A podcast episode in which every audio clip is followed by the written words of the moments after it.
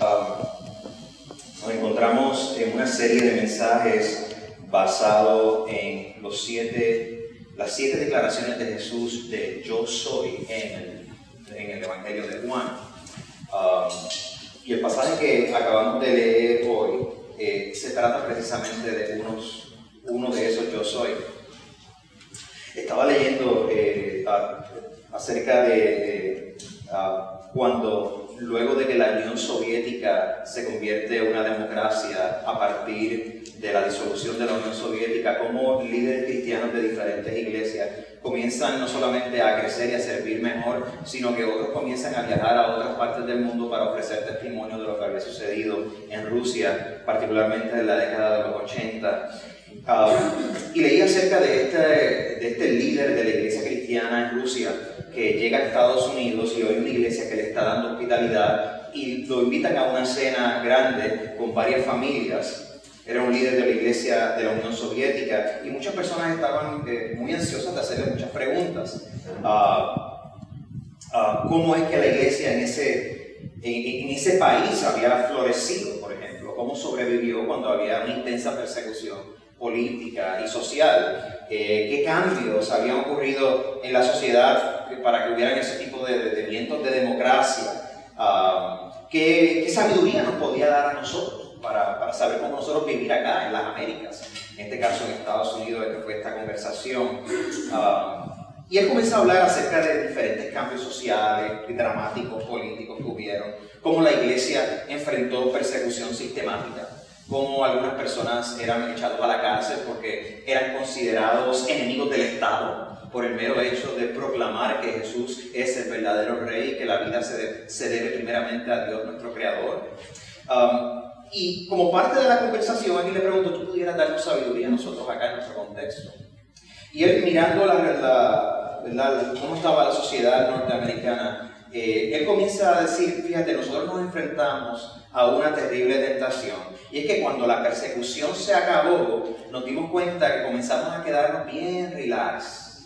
Es decir, perdimos la urgencia, la diligencia con la cual hacíamos las cosas. Teníamos una tentación de que en una atmósfera de libertad y de relativa paz, pues entonces estamos perdiendo el enfoque del llamado que Dios nos estaba haciendo a hacer una cultura diferente como iglesia entonces él comienza a hablar de cómo en los días del, totalitarismo de la Unión Soviética, eh, la iglesia era tolerada, pero realmente estaba marginada, echada a un lado, y cómo hasta agentes secretos del gobierno se metían en las congregaciones, en, los servicios de las iglesias. Y él decía que, por ejemplo, ellos tendrían una, una reunión de liderazgo, como la que nosotros hacemos, una asamblea para informar a la iglesia, para hablar de cómo, cómo servir en el ministerio, etc. Ellos tenían una reunión y ellos, sin embargo, sabían que en la audiencia de esa asamblea había gente con la cual no podían confiar. Había gente que estaban allí con el mero propósito de ser espías para el gobierno. Y ellos no querían, obviamente, eh, eh, alborotar nada, pero ellos tenían la conciencia de que esa gente estaba. Y entonces de pronto alguien le pregunta, entonces, ¿cómo ustedes hacían? Es decir, ¿cómo, ¿cómo ustedes identificaban la gente que está ahí? Y entonces él le decía, por la voz. Por la voz. ¿Cómo que por la voz? Lo que sucedía era que esta gente hablaba de una manera que tú decías, no, espérate, tú estás, estás poniendo una pantallita, estás adoptando el lenguaje cristiano, pero tú no eres de nosotros. Interesante, ¿verdad? La voz los traicionaba. La voz. Las palabras que esta gente pronunciaba no tenían la textura de alguien que seguía a Jesús. No tenía la emoción, no tenía la claridad, la honestidad de alguien que seguía a Jesús. Al contrario, decía, olían a lobos disfrazados de oveja. Interesante, había algo en sus voces que los traicionaba. En el Evangelio de Juan, en el pasaje que acabamos de leer, Juan está hablando de una voz, está hablando de un pastor, está hablando de una puerta y le está hablando a una iglesia que estaba siendo perseguida. Estaba hablando de una iglesia que estaba tratando de buscar su identidad. Una iglesia que estaba en temor. En temor porque había tanto conflicto y tantas voces y tanta gente que requería su lealtad, que ellos decían, ayúdanos, ayúdanos a seguir a Jesús. Tal es esa situación que el Evangelio de Juan, en el capítulo 20, él nos dice por qué le escribió ese Evangelio. Pero estas, estas cosas que yo he escrito, se han escrito para que ustedes crean que Jesús es el Cristo, el Hijo de Dios, y para que al creer en su nombre tengan vida eterna. Juan le dice, yo les estoy escribiendo con este propósito. Estas cosas que yo les he escrito no son todas las que se pueden escribir acerca de Jesús, pero se las he escrito para que ustedes crean que Jesús es el Cristo, el Hijo de Dios, para que al creer tengan, para, creer, para que al creer en su nombre tengan vida. La congregación escuchar esto y reconocer la voz de Jesús, ellos recordaban quiénes verdaderamente ellos eran y quiénes deberían de ser, en quién estaba su esperanza. Y el Evangelio de Juan se preocupa entonces no tanto de darnos muchas parábolas de Jesús, como quizás aparecen en otros evangelios, se preocupa entonces para mostrarnos cómo Jesús es Dios mismo encarnado. Y una de las cosas que el Evangelio de Juan hace resaltar, que Jesús en siete ocasiones se identifica como el gran yo soy. Yo soy, lo repite siete veces. Y en cada uno de esos momentos Jesús se está alineando con la revelación de Dios en el Antiguo Testamento cuando por primera vez le dice a Moisés, yo soy el que soy. Es decir, yo soy el único Dios creador en existencia y de mí procede la vida. Ya habíamos explorado cómo Jesús dijo, yo soy el pan de vida. El que viene a mí, come de lo que yo le tengo que dar, no va a volver a tener hambre. Yo soy la luz del mundo. El que viene a mí vivirá, ya no en oscuridad, vivirá en la luz, en la claridad de Dios. Ahora, los discípulos de Jesús inmediatamente eh, siempre tenían eh, una pequeña dificultad para entender todo lo que Jesús decía. Y también no solamente los discípulos, sino la gente que rodeaba y escuchaba a Jesús. Y usted se podría imaginar a la gente diciendo, oye, pero ¿por qué no hablas más claro? Te pones a hablar de toda esta historia. Tú sabes, hablar más claro, dime lo que es, dime lo que es. Pero a Jesús no le gusta así las cosas, Jesús le complica la, vida a la gente. en este texto, en Juan capítulo 10, nosotros vemos un discurso que sucede porque Jesús está respondiendo a una polémica. Jesús acababa de hacer un milagro en el capítulo 9, del, capítulo anterior. Acababa de hacer un milagro donde él, él sana a un hombre que, fue, eh, que nació de ciego de nacimiento, ¿verdad? De, naturalmente, nunca visto en su vida. Y Juan dice que hizo esta señal, llama el milagro señal. ¿Qué ocurre? Cuando Jesús sana a este hombre, la gente se comienza a conmocionar porque nunca habían visto a alguien ciego de nacimiento ser sanado. Quizás habían visto una persona que había tenido problemas visuales y que de alguna manera le mejoró el asunto, pero nunca habían visto a nadie ciego de nacimiento ser sanado. Y en ese momento los fariseos, los religiosos de la época, comienzan a cuestionar a Jesús. Primeramente, espérate, tú hiciste esta sanidad en el día del sábado, que se supone que nosotros no hagamos bledo, que lo dediquemos solamente al Señor, lo hiciste en el sábado, y otra gente decía, pero espérate, el problema no es que lo hizo el sábado, el problema es que, ¿cómo es posible que una persona pueda hacer eso si ustedes dicen que es pecado? Como que eso no cuadra. Entonces otras personas dijeron, pues quizás eres un profeta. Le preguntaron al Señor que habían sanado, ven acá, este, ¿es verdad, es verdad, sigo de nacimiento. Dímelo, que hablamos hablar claro. Entrevistaron a su padre. Ven acá, dinos, la verdad, deja de estar tirando el trabuco este. ¿Era sigo de nacimiento o no? Todo el sí. Le preguntaron a él y dice, mira, yo no sé esa polémica que ustedes tienen, ese revolú con este Jesús, pero este Jesús tiene que ser un profeta al menos para hacer lo que hizo. En ese tipo de contexto, donde Jesús hace esa sanidad, es que Jesús entonces procede a hablar y identificarse y utilizar esta ilustración que acabamos de leer. Jesús básicamente le está diciendo a la gente que Él las conoce, Jesús conoce a su gente, Jesús conoce a su gente. ¿Qué tal si repasamos de nuevo lo que está sucediendo? Jesús dice, ciertamente les aseguro que el que no entra por la puerta al redil de las ovejas, sino que trepa y se mete por otro lado, es un ladrón y un bandido. El que entra por la puerta es el pastor de las ovejas. El portero le abre la puerta y las ovejas oyen su voz. Llama por nombre a las ovejas y las saca del redil. Nota que Jesús está una ilustración bastante común en ese momento. Jesús está diciendo, yo soy el pastor de las ovejas. Y la gente obviamente están, están diciendo, ya viene, estás hablando de nosotros. ¿Sabes? Eh, yo soy el pastor de las ovejas. Entonces, no solamente él está diciendo que él es el pastor de las ovejas, sino que un buen judío sabía que el pastor de las ovejas en el Antiguo Testamento era gente importante. Moisés es llamado pastor. David, rey David es llamado pastor. El Dios mismo es el pastor por excelencia.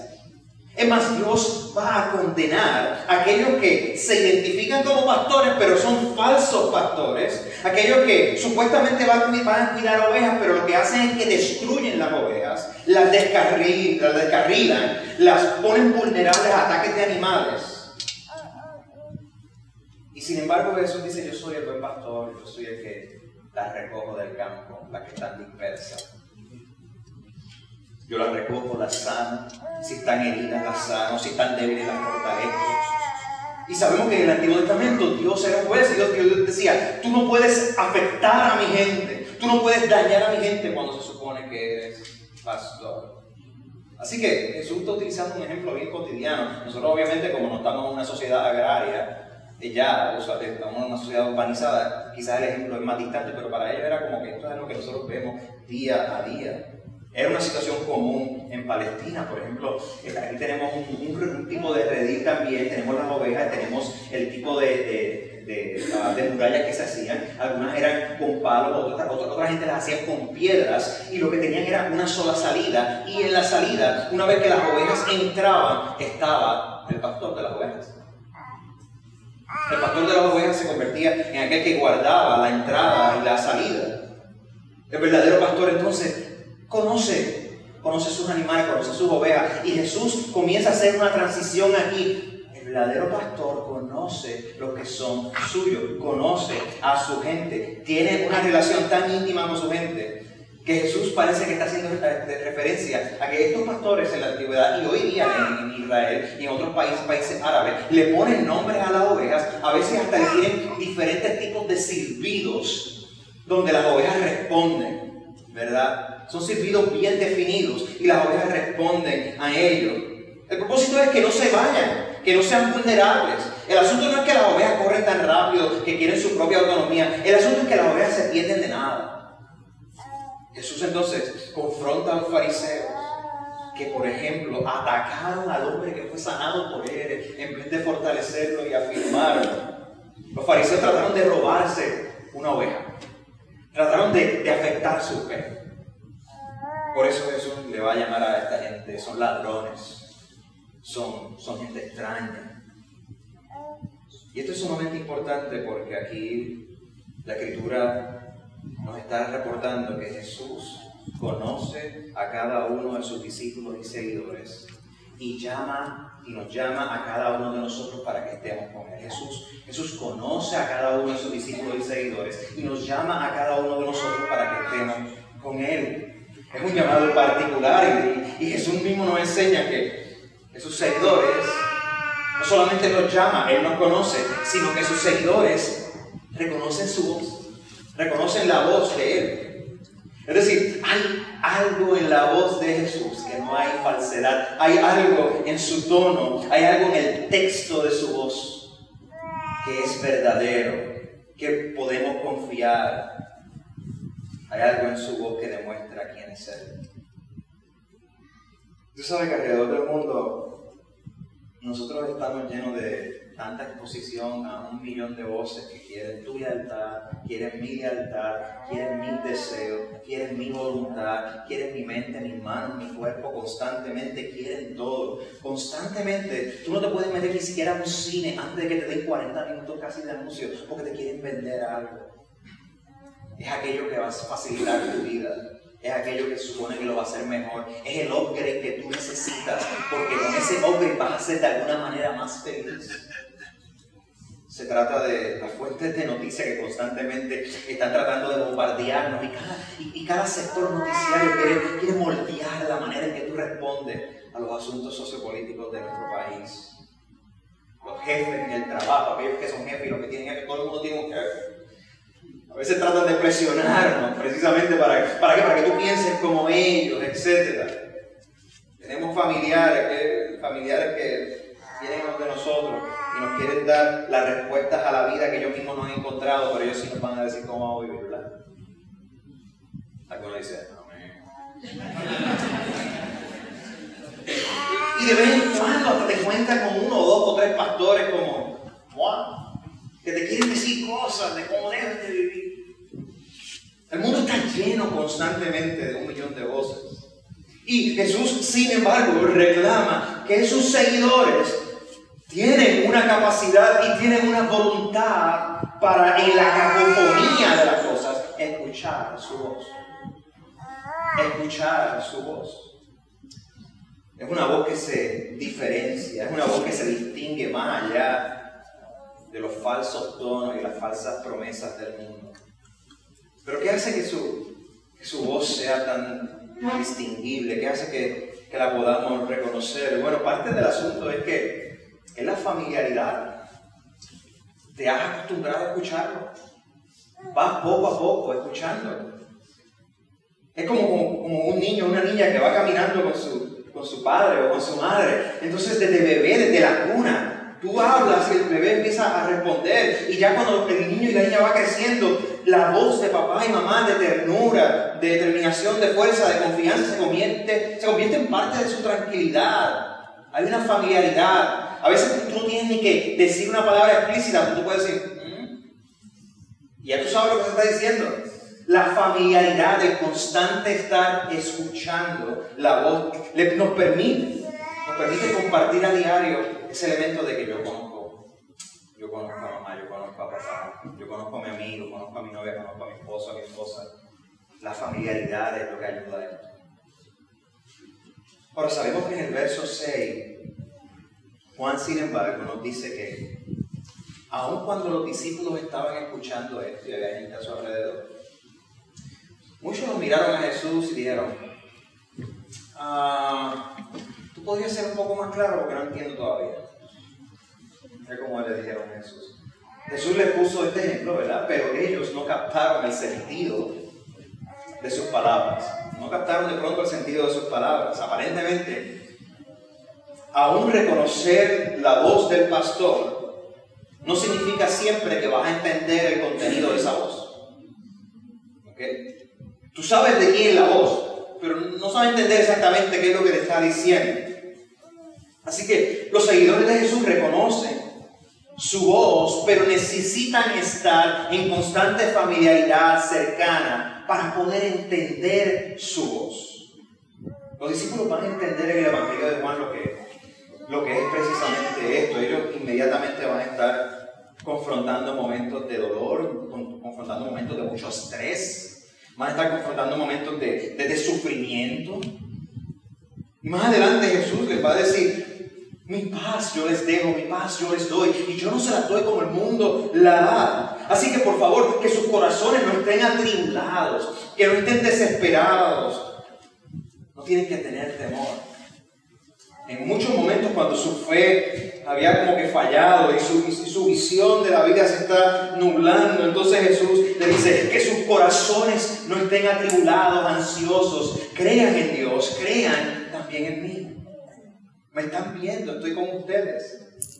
Cuando la vida se pone incierta, acerca de qué es lo que nos va a dar dirección con la gente que se supone que sigamos caminando en la vida. Jesús le dice a sus discípulos, este mandamiento yo les doy, que se amen los unos a otros como yo los he amado a ustedes.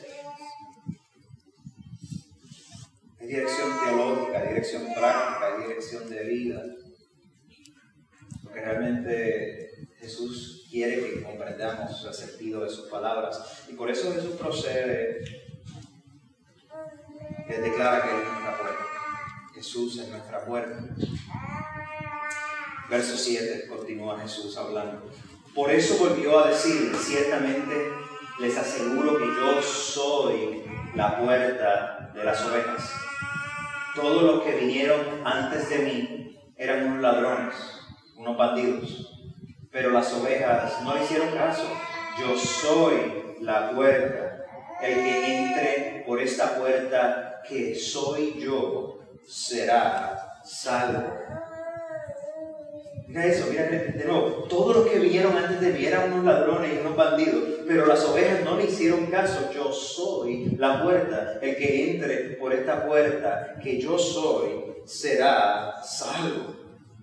Yo soy la puerta. Jesús indica que es la puerta para ser hijos e hijas de Dios, para entrar en una comunidad donde somos hijos e hijas de Dios. Vinieron muchos antes que Él, mucha gente religiosa. Los líderes religiosos, los fariseos estaban antes que Jesús, pero ellos no eran. Y las ovejas, aquellas personas que Dios estaba trabajando ya con ellos, que querían dedicar su vida a Dios, decían, no, no, pero esta gente no son, esta gente no es.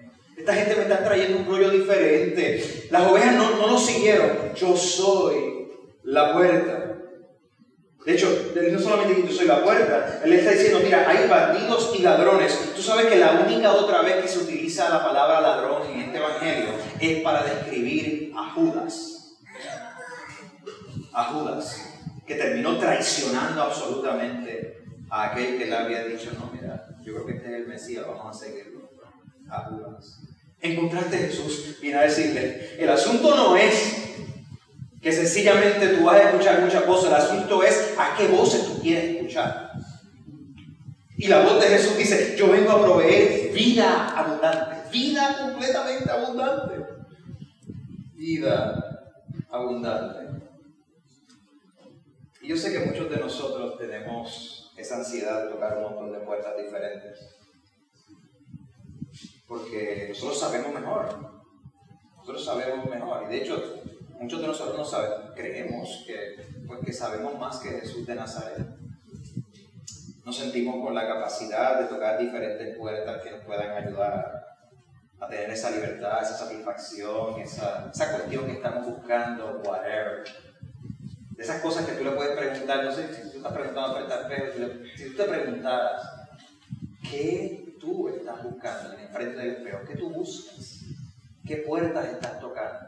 ¿Por qué puertas te has metido? Nosotros vamos a ver que nosotros luchamos con, con una gran voz y una gran puerta de sensualidad. Y la sensualidad no solamente se expresa en yo querer satisfacer mis deseos sexuales de forma desmedida, fuera del plan de Dios, como sea, porque después de todo el cuerpo me lo pide y si el cuerpo me lo pide, necesariamente es bueno sino que también buscamos sensualidad, aquello que nos trae satisfacción momentánea, aquello que nos da una relativa estabilidad, porque, porque hay una rutina de vida que no hemos acostumbrado a hacerlo de cierta manera. Hay una seguridad. Si tan solo tú te sientes bien, esa, es la medida que utilizamos para, para determinar si algo es bueno o justo, porque te sentiste bien. esa es la puerta de la sensualidad, ese es tu criterio, ese es el mío. Tenemos también la puerta del orgullo. El orgullo te dice, tú eres un ser autónomo, tú eres un adulto maduro, tú sabes tomar buenas decisiones, pues por lo tanto, toma las decisiones que tú quieras. A ti nadie te tiene que decir cómo vivir. Tú tienes un plan de vida, mete mano. Tú has sido educado, educada, tienes una profesión, etc. Tus éxitos son el fruto de tus manos. Pues entonces continúa de esa manera. A ti nadie te tiene que decir. Ese predicador que está predicando ahora mismo, ahora mismo, con esa chaqueta rosa que lo que tiene falta de reconocimiento, viene a decirme a mí, mira, mira. El orgullo nos acapara, nos informa, tú eres autónomo. Tenemos la puerta del dinero y la estabilidad económica y el ansia de tener más dinero. Entonces, como tú has trabajado, como tú te has bajado, ese dinero es completamente tuyo y tú no tienes que ser generoso con nadie. ¿Por qué? Porque el dinero es lo que te provee parte de tu identidad o de la mía. El dinero se convierte en tu capital social. Por eso, como el dinero es tu capital social y es el producto de tus manos, tú no le debes nada a nadie. Nadie a ti te puede estimular y te puede llamar a ser generoso o generosa. Tú eres un limonero. Yo soy un limonero. Yo doy de lo que me sobra. Entonces, la voz de Jesús que se mete en mi vida y me dice, ten cuidado con el ídolo del dinero, la deidad. Esta puerta de Dios, ten cuidado. ¿Por qué? Porque te puede aplastar. Entonces decimos, no, ¿sabes qué? Yo lo manejo bien. De hecho, lo manejo también, que tengo dos viajes planificados, tengo tantas cosas planificadas para comprar la semana que viene, con el cheque que viene, todas estas cosas para ti, para ti, para ti, para mí, para mí, qué rico. Es para mí. Eso me gusta. Entonces alimenta mi sexualidad, alimenta mi orgullo y alimenta mi falto sentido de seguridad de los recursos que Dios me ha permitido tener. Entonces no nos hace sentido cuando la escritura me dice que tengo que dar generosamente que tengo que dar sacrificialmente para el bienestar del otro, para el bienestar de la iglesia. Eso no nos hace sentido. ¿Sabes por qué? Porque es un ídolo. Y los ídolos te chupan, te jalan, te atraen y te dejan sin nada, pero siempre revolcándote lo mismo. Yo me he revolcado en el ídolo del orgullo, yo me he revolcado en el ídolo de la sensualidad, yo me he revolcado en el ídolo de la idolatría del dinero. ¿Tú te has revolcado en eso? ¿Cuál es tu puerta? ¿Cuál es la puerta que estás tocando? Jesús, Jesús se pone como la puerta que libera, no la puerta que te encierra. Te pone como la puerta que te libera para que puedas vivir libre de sexualidad, libre de orgullo, libre de dinero, libertad para vivir para que tú puedas encontrar satisfacción en servir, para que tú puedas encontrar satisfacción en que otros son mejores que tú y tú puedes decir, qué bueno, que tienen, son más talentosos que yo, qué bueno, necesito esa persona también en mi vida, porque me puede ayudar también. Que tú puedas sentir la libertad de bendecir a otros con los recursos que tú tienes, que tú sientes la libertad de que no tienes que caer en el mismo pecado constantemente. Es la puerta que nos trae liberación. Es una puerta tan concreta que Jesús cuando sana al ciego no le está diciendo, mira, te estoy sanando, pero nada, es para que seas libre dentro de tu espíritu, muy lo, lo más profundo de tu corazón, pero sigue viviendo tranquilo, relax como tú quieras. Lo que pasa es que el ciego fue sanado y fue salvado. Fue salvado de una experiencia de tener que mendigar todos los días y, y preguntarse si la comida iba a llegar. Él fue salvado de una experiencia de ser marginado, de ser una persona que, le decían, eres ciego, pues algo habrás hecho, por tu culpa será. Qué malo es cuando tú estás enfrentando una situación difícil de sufrimiento, donde, donde tú no te has buscado nada, pero llegó a tu vida y alguien dice, no sé, vamos, algo mal estará haciendo. Ya ves, a lo mejor te lo buscaste. Qué malo es eso, ¿verdad?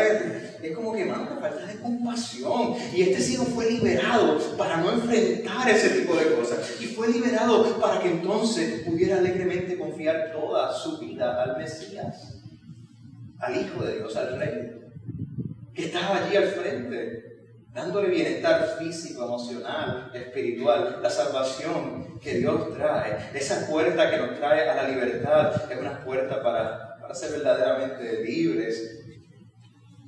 Esa puerta es Jesús mismo. Él se identifica como ese pastor que vimos en la foto, ¿verdad? Que lo que tiene es un, pequeño, un pequeño hueco para que las ovejas entren y salgan. Cuando era de noche, los pastores lo que hacían era para poder velar sus ovejas en contra de depredadores o de ladrones que vienen a brincar la pequeña brejita, coger la oveja y llevársela. Ellos lo que hacían era que se acostaban en la entrada se acostaban en la entrada.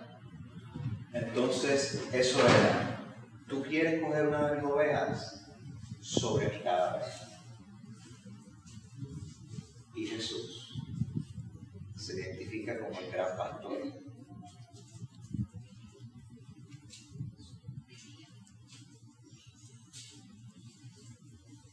Que entrega su cuerpo